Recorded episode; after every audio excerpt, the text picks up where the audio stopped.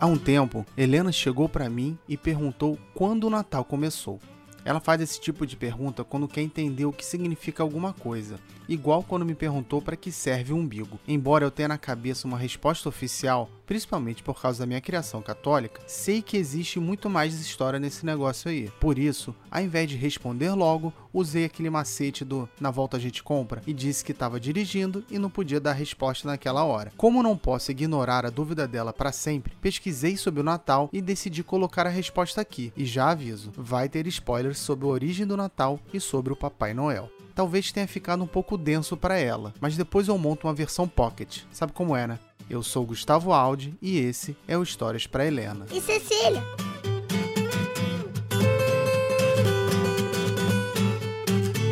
Agora relaxe que já vai começar. Não existe apenas um Natal. Em função das suas crenças, cada pessoa tem uma visão sobre o que representa essa data. Pode ser um momento para trocar presentes, comemorar o nascimento de Jesus, descansar no feriado ou comer e beber até passar mal, ou tudo isso junto. E eu não tô aqui para definir o que é certo. Se você acredita que o Natal é o momento de comer arroz com passas ou colocar maçã no salpicão, é a sua vida e eu não vou me meter nela, embora isso seja um crime. A palavra Natal vem do latim natalis, que significa nascer, mas não se engane por essa aparente facilidade de significado. A questão é que o Natal hoje consegue acumular uma série de diferentes origens, influências e práticas, e todas são válidas. Mas também, dentro dessa aparente miscelânea, temos um ponto em comum, a felicidade. Independentemente de como ou porquê, o Natal é um momento de comemoração e confraternização. E essa festa existe há muito tempo. Basicamente, o Natal relembra o nascimento de Jesus Cristo em Belém no dia 25 de dezembro. Por outro lado, sabemos que a festa em si possui origens pagãs, que a data não é precisa e que outros elementos não cristãos foram incorporados ao longo do tempo. Isso significa que o Natal não é mais o mesmo? Exatamente. E é por isso mesmo que ele permanece uma data tão especial nesses mais de dois mil anos de existência. Primeiro, vamos considerar a base atual para o Natal. Ele é uma comemoração cristã sobre o nascimento de Jesus. Porém, não se sabe de verdade quando o menino nasceu. O local é tranquilo. José e Maria estavam em Belém, na Palestina, por causa de um recenseamento ordenado pelo imperador César Augusto para que o Império Romano determinasse o quanto recolheria de impostos dos judeus. A data que é meio contraditória nos evangelhos. Mateus coloca o nascimento durante o governo de Herodes, morto em 4 depois de Cristo, mas Lucas informa informa que o recenseamento só começou na Judéia no ano 7. Aqui vale uma observação. Não vou me aprofundar sobre a figura de Jesus. Vou considerar que todos, mais ou menos, conhecem a história, mas quem sabe eu faça um episódio só sobre ele. Essa falta de precisão do ano tem uma razão. Os primeiros cristãos não celebravam direito o aniversário do nascimento de Jesus. Para eles, o mais importante era o aniversário da sua morte e ressurreição. A Páscoa era muito mais valorizada como grande data anual. Inclusive, os cristãos que comemoravam o nascimento eram ridicularizados, já que não se tinha uma data precisa. Durante séculos, a falta de evidências concretas esquentou o debate sobre o ano do nascimento. Hoje, por causa de indícios encontrados em relatos evangélicos da data da morte de Herodes e da passagem da estrela de Belém, que segundo Kepler foi a conjunção de Júpiter e Saturno sobre a constelação de Peixes, se estima que Cristo tenha nascido entre os anos 7 e 2 a.C.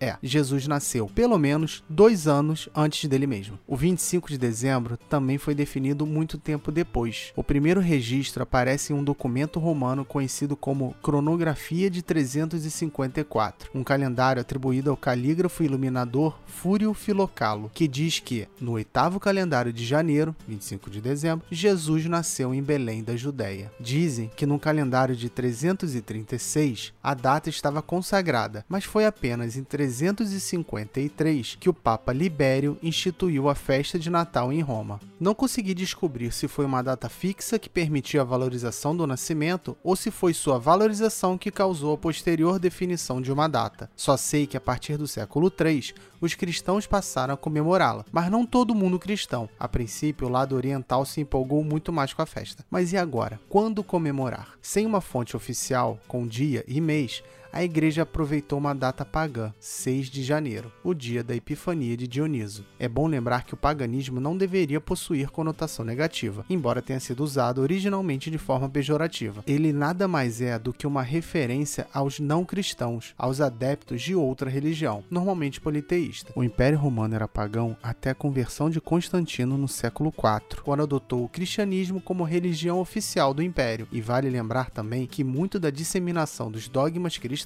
inclusive o Natal, se deve a essa mudança do imperador romano. Agora voltando é uma crença antiga que a epifania de um deus, a sua aparição, se confunda com seu nascimento. Originário da Trácia, Dioniso foi desmembrado pelos titãs, mas ressuscitou em seguida, depois de ser vingado por Zeus que matou geral. Ao contrário de outras divindades, Dioniso era da galera, sendo considerado tanto deus dos escravos e dos pobres quanto dos ricos. As epifanias divinas eram tão famosas que a mesma data era usada em Alexandria, em honra tanto a Osíris quanto a Aion, filho de Perséfone. A festa incluía incluía não apenas a comemoração do nascimento, mas também a da transformação da água em vinho, da multiplicação dos pães e até do batismo de Cristo. Ela cresceu bastante ao longo do século IV, chegando a todo o Oriente. Em 380, por exemplo, o Concílio de Saragoça a declarou como uma das maiores festas do ano. A Epifania cristã, assim como a pagã, era celebrada com luminárias de tochas, pois representava o dia que iluminou a humanidade. Segura aí essa relação com a luz porque ela é importante. A Igreja Romana também começou com o dia 6 de janeiro, mas no século IV transferiu a natividade para 25 de dezembro, e o Oriente seguiu o exemplo também. Mais uma vez, uma festa pagã foi substituída por uma cristã. A verdade é que aproveitar uma data já comemorada amplamente pela população, mesmo sendo pagã, era garantia de sucesso, e encontrar o um motivo divino não foi fácil. Nessa nova data, a igreja aproveitou o culto ao sol, que é muito valorizado por causa da astrologia oriental, que associa o destino das pessoas ao curso dos astros. O Sol comanda o destino de reis. É ele que eleva ou faz cair, que conduz ao triunfo ou à derrota. Em Roma, o Festival do Sol Invencível, que comemora o Dies Natalis Solis Invicti, foi trazido da Síria pelo imperador Heliogábalo e fortalecido pelo culto de Mitra. De origem persa, a religião de Mitra, também uma divindade solar, se estabeleceu no coração de Roma ainda no século II a.C., mas também era adotada na Síria e no Egito. Segundo o calendário juliano, o 25 de dezembro era o solstício de inverno, o momento do ano em que os dias começam a se alongar e o sol a brilhar mais forte. Por isso, foi escolhido como o dia do nascimento do sol, mas é bom lembrar que no hemisfério norte as estações são invertidas. Então, quando aqui é verão, lá é inverno. Como não havia documentos que registrassem a data de nascimento de Cristo, a Igreja Romana estava livre para utilizar o solstício de inverno. Faltava apenas atualizar a base da festa pagã. Segundo Santo Agostinho, os irmãos cristãos deveriam celebrar não o sol como os pagãos, mas sim aquele que criou o sol. A relação de Jesus com a luz facilitou bastante a substituição do sol como foco do culto. Afinal, segundo ele próprio, eu sou a luz do mundo. Quem me segue não andará nas trevas, mas terá a luz da vida. Essa correspondência entre o cristianismo e os cultos solares ajudaram a fundamentar a assimilação das festas pagãs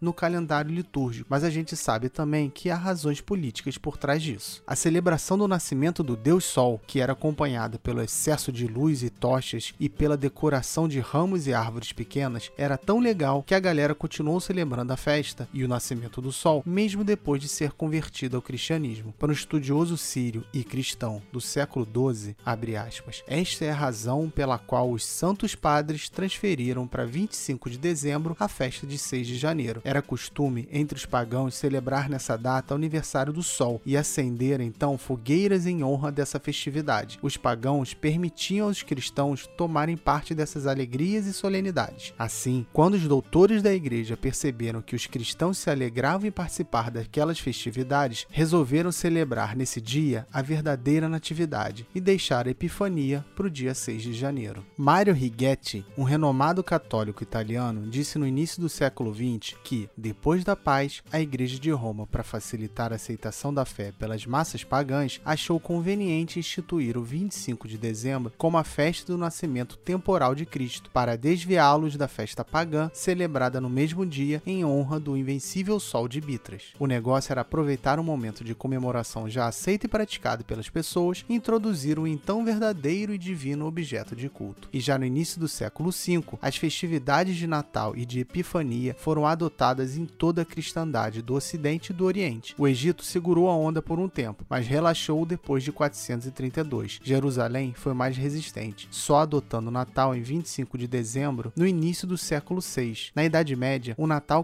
constituía um período de banquetes e diversões que durava 12 dias, entre 24 de dezembro e 6 de janeiro, que se manteve como o dia da Epifania e que até o século XVIII foi uma celebração tão grande quanto o Natal. No século XIX, mesmo sendo religiosa, a data ainda não era uma celebração familiar. Era comum as pessoas beberem e comemorarem pelas ruas. A festa costumava ser tão calorosa que até o início do século XVIII, os puritanos proibiram as festas natalinas na Europa e no continente americano. O movimento puritano se baseava em códigos de conduta moral severos, muita oração e em uma interpretação rígida do Novo Testamento. Os puritanos acreditavam, com razão, que o Natal tinha muito dos festivais pagãos romanos e se opunham à sua celebração, sobretudo ao aspecto festivo, herança da Saturnália, um festival romano dedicado ao deus Saturno, que durava sete dias, começando em 17 de dezembro. O Natal chegou a ser vetado na Inglaterra, mas voltou com força na era vitoriana, com um caráter nostálgico, muito influenciado pela obra clássica de Charles Dickens, Um Conto de Natal, de 1843, que capturou a imaginação da classe média britânica e americana, dando início ao Natal da forma como o conhecemos hoje. Forma esta que de fato pegou muito da tradição pagã e foi incluindo novos simbolismos ao longo do tempo, como por exemplo o presépio, a árvore de Natal, a ceia, o Papai Noel e as compras.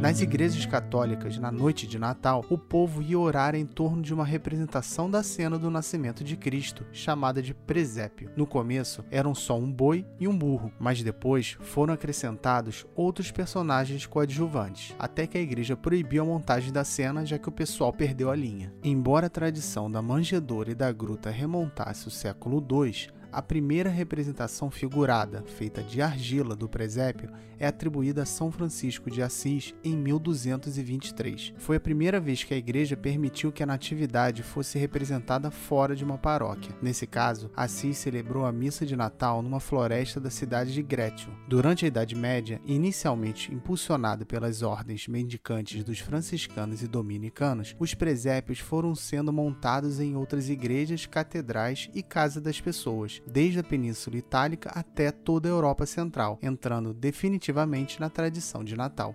O culto às árvores é muito comum na tradição, adivinhe, pagã. Caldeus, babilônios e assírios consideravam que a árvore estava intimamente ligada à vida, ao florescimento e à frutificação. Assim como os povos mesopotâmicos, os germanos também tinham uma forte ligação com elas. Odin, por exemplo, era reverenciado por meio do culto a um carvalho, que representava Yggdrasil, a árvore considerada o eixo que liga os nove mundos da cosmologia nórdica. O pinheiro era muito valorizado também pela pelas tribos celtas e teutônicas por causa da sua resistência ao inverno. Tradicionalmente, pelo menos nos países germânicos, no começo do inverno, pinheiros eram colocados nas casas para trazer bênçãos ao lar. Essas árvores eram enfeitadas com rosas de papel colorido, maçãs, apitos, bombons e outras coisinhas que podiam ser compradas na Rua da Alfândega ou na 25 de março da época. E guloseimas e presentes eram colocados aos seus pés para assegurar abundância de pão e de riquezas durante o ano. E em mais uma importação de costumes, progressivamente o pinheiro passou a ser enfeitado não para o culto pagão, mas para celebrar o nascimento de Jesus. Claro, sempre com o apoio da alta cúpula cristã e, particularmente nesse caso, por São Bonifácio. O hábito do enfeite da árvore de Natal se espalhou do norte da Europa para todo o mundo. Não se conhece a origem exata da árvore de Natal. A menção mais antiga data de 1605, em Estrasburgo. As luzes, que hoje são aquele pisca-pisca hipnóticos, são mencionadas pela primeira primeira vez em 1785 pela baronesa de Oberkirch. De Estrasburgo, a árvore de Natal vai para Zurique em 1799 e em 1840 o príncipe Albert, marido da rainha Vitória, ganha uma árvore da rainha da Noruega e a expõe na Praça Trafalgar, em Londres. E em Paris, também em 1840, uma árvore é montada no Palácio de Tuileries pela duquesa de Orleans.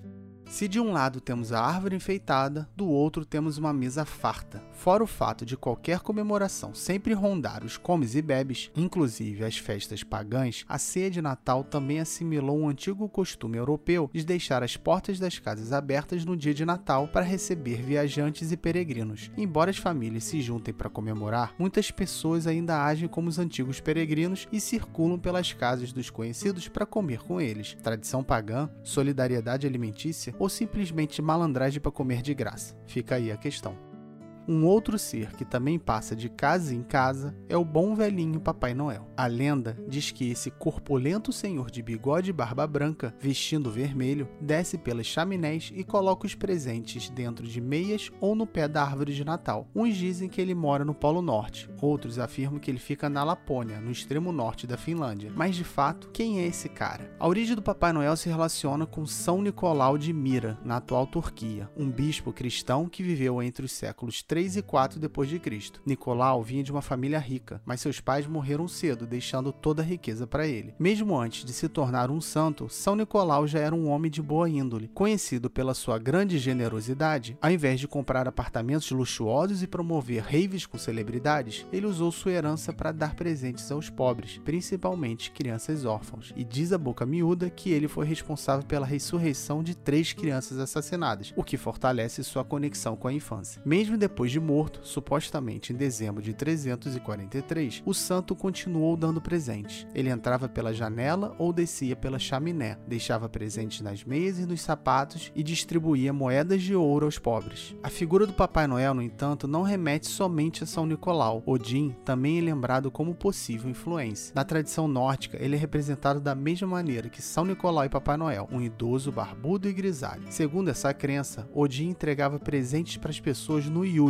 um festival que acontecia durante o solstício de inverno. Diz a lenda que no fim da festa, as crianças vikings enchiam botas com palha e deixavam em suas casas para o Sleipnir, o cavalo de oito pernas de Odin, que seria uma referência às renas do Papai Noel, quem sabe. Odin, em troca do presente, deixava brinquedos, doces e frutas nas botas, e claro, ele entrava nas casas pela chaminé. Com a cristianização do norte da Europa, a partir do século X, o Yule foi incorporado pelo Natal, igual aos festivais pagãos romanos séculos antes. Nesse processo, a imagem de Odin ficou associada do bispo cristão. A crença no velhinho gente boa chegou à América do Norte por meio de imigrantes holandeses, que acreditavam em Sinterklaas, uma figura associada a são Nicolau. Esses imigrantes se estabeleceram em Nova Amsterdã, atual Nova York. O nome é uma tradução holandesa de São Nicolau, que nos Estados Unidos virou Santa Claus. Após se firmar como importante elemento cultural norte-americano, passou a fazer parte das festas no mundo todo. Mas essa entrada não se deve apenas pela influência político-econômica dos Estados Unidos. O Papai Noel possuía uma função prática nos ritos de iniciação, servindo para ensinar as crianças que boas ações tem recompensas, mas a gente volta nisso daqui a pouquinho. Ao redor do mundo, cada família teve o trabalho de adaptar a lenda de acordo com a sua cultura local. Não apenas o nome do Papai Noel era alterado, mas também sua origem e modo de agir. Por exemplo, no Brasil, não fazia sentido que ele entrasse pela chaminé. Na minha casa, era voando pela janela mesmo, ou tocando a campainha e deixando os presentes no corredor do edifício, o que para mim era um absurdo. Tocar a campainha e sair correndo coisa de moleque. A primeira menção impressa a um Papai Noel ocorreu em 15 de dezembro de 1810 no caso é Santa Claus, né? Em um poema anônimo publicado no New York Spectator. O texto era narrado por uma criança que pedia presente e prometia bom comportamento. Em 1823, no poema A Visit from St. Nicholas, de Clement C. Moore, São Nicolau foi descrito como um elfo gordo e alegre. Depois desse poema, ele deixou de ser sombrio e se tornou alegre e animado. Esse Papai Noel acabou sendo popularizado pelos fabricantes de cartões natalinos americanos os ingleses foram os precursores dos cartões, mas os americanos, muitos deles imigrantes no Novo Mundo, difundiram a prática graças ao serviço postal barato e à vontade de manter contato com os parentes distantes. 40 anos depois do poema de Moore, o cartunista político Thomas Nast criou a imagem do Papai Noel que conhecemos hoje, gordo, alegre, com barba branca e fumando um longo cachimbo. Seus desenhos surgiram bem antes do comercial da Coca-Cola, que popularizou a imagem mundialmente.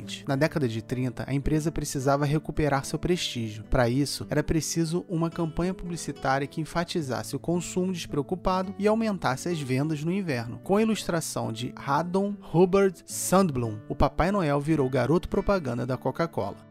Mas o bom velhinho, barrigudo, barbudo, grisalho e que se veste de vermelho não serviu apenas para vender refrigerante. Como falei antes, a tradição de presentear no Natal é bem anterior. Antes do Papai Noel e Santa Claus, a gente pode pensar em três tradições que podem ter dado origem aos presentes. A primeira tem a ver com a lógica de dar recompensas em troca de boas ações, que pode vir do Yule nórdico e aquele lance das crianças darem palha e ganharem presentes de Odin. A segunda tem relação com a troca de tanto com base nos três reis magos, Belchior, Baltazar e Gaspar, que ofereceram presentes a Jesus após seu nascimento e que as pessoas então trocariam presentes lembrando desse acontecimento, quanto com base na Saturnália, que envolvia procissões, decorações nas casas, velas acesas e distribuição de presentes. E a terceira tradição pode vir do costume de dar presentes na véspera do dia de São Nicolau, em 6 de dezembro, supostamente a data de sua morte, seguindo o comportamento generoso do santo. Como o Natal foi constituído substituído pela assimilação e adaptação de práticas anteriores, a troca de presentes permaneceu. O que não se esperava, pelo menos não com a intensidade atual, era a ligação direta entre o Natal e o consumismo. Por um lado, a gente ficou preso na lógica da recompensa por bom comportamento que ensinamos às crianças, e por outro, as grandes empresas aproveitam o Natal, assim como a Coca-Cola aproveitou o Papai Noel, para aumentar as vendas, empurrando um consumo boa parte das vezes desnecessário. O erro aqui não é ter o Natal como um momento de dar e ganhar presente, ou comer até desmaiar, mas deixar que ele gire apenas em torno disso, e que a felicidade de estar junto daqueles que amamos fique em segundo plano.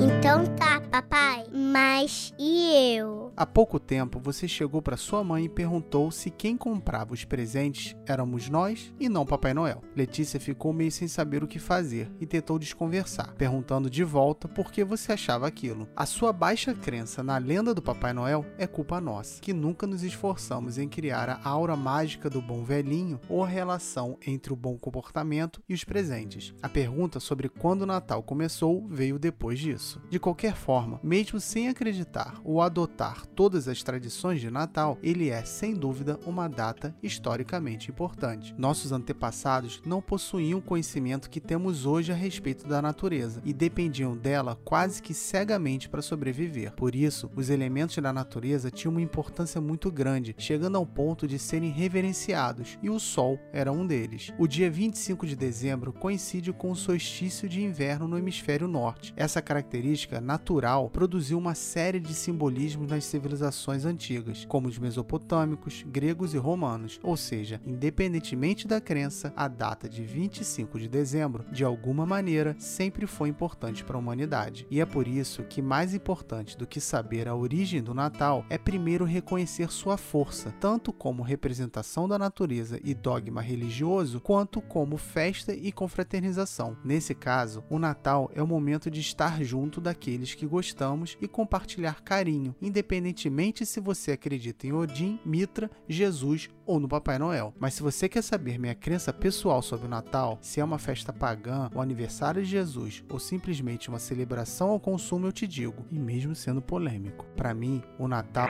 é o dia de se reunir com a família